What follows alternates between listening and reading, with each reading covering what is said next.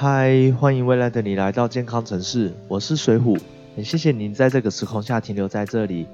那今天呢，我觉得我做了一个还蛮特别的事情，那就是因为我现在开了一家店，那我们晚上都会去，应该说我们平常有空的话，我们就会去邀约一些朋友吧，一起来到我的店来坐坐。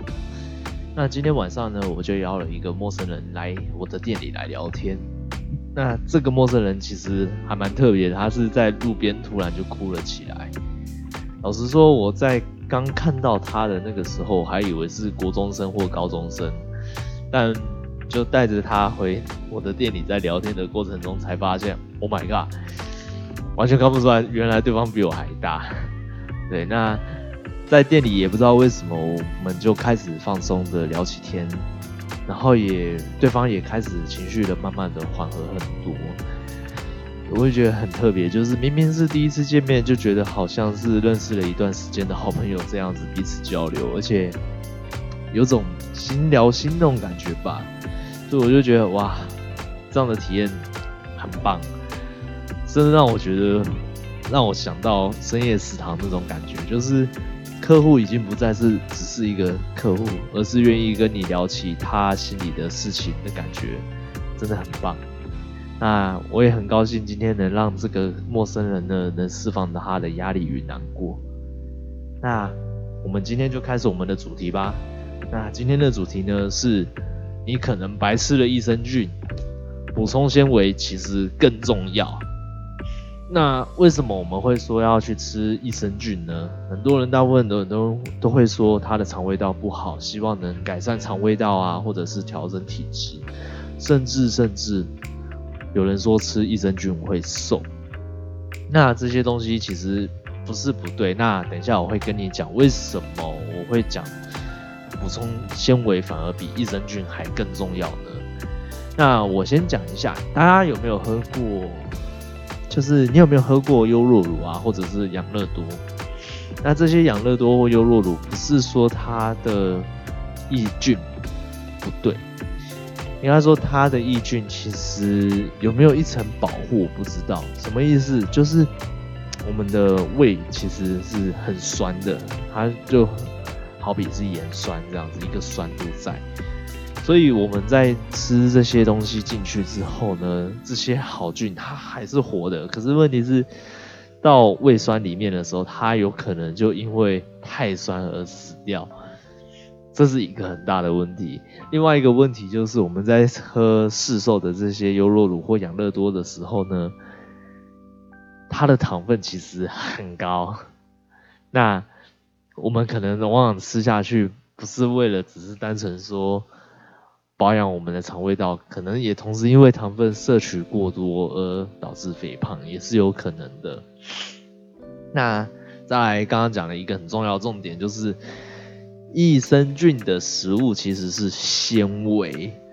老实说，我是接触了这一块才知道，原来我们常常听到的益生菌啊，他们的食物其实是吃我们常常会说的膳食纤维。如果膳食纤维补充的不够多的话，在肠道里头的益生菌反而都会饿死，也就是说，平常是蔬果摄取不足的人呢，补充益生菌其实它也只是一个应急，但没有办法让好菌的效益发挥到最大值，因为可能也只是发挥那么一下下，但是它就饿死了。那当然，你补充这么多的好菌，其实也很，我觉得也是有点浪费，就是治标不治本这样子。OK。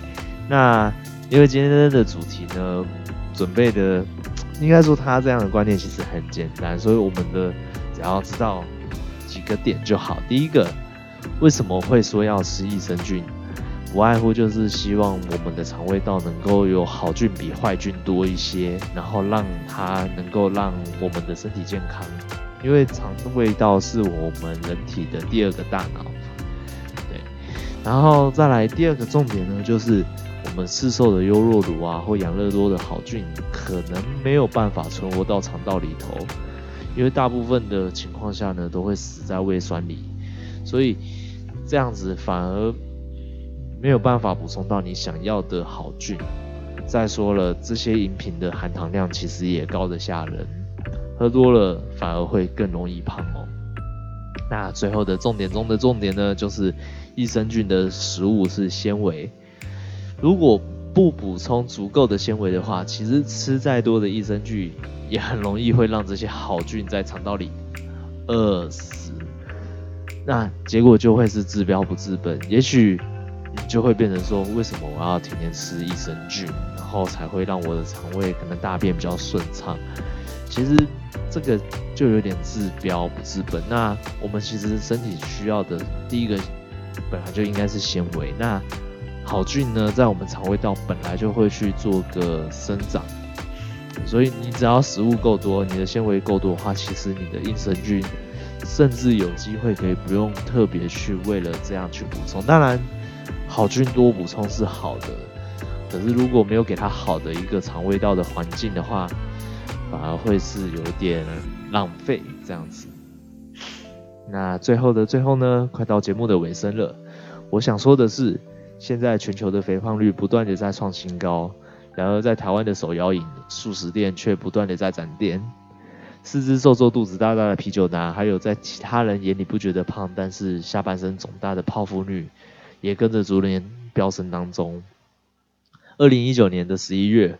我带着将近一百公斤的体重和满是红字的健康报告，找到了我的减重教练。我知道，我再不去改善的话，未来一定会去养医生。所以我放下了所有的不安感，马上开始了我的计划。结果我只用了不到半年的时间，减去了三十五公斤，体脂率从三十二点八来到十五趴，维持到现在。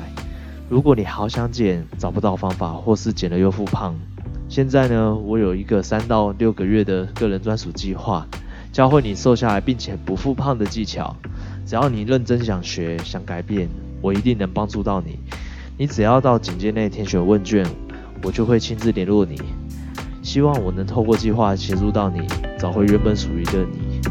我是水虎，真的非常谢谢你听到这里。那么我们下个时空见，拜拜。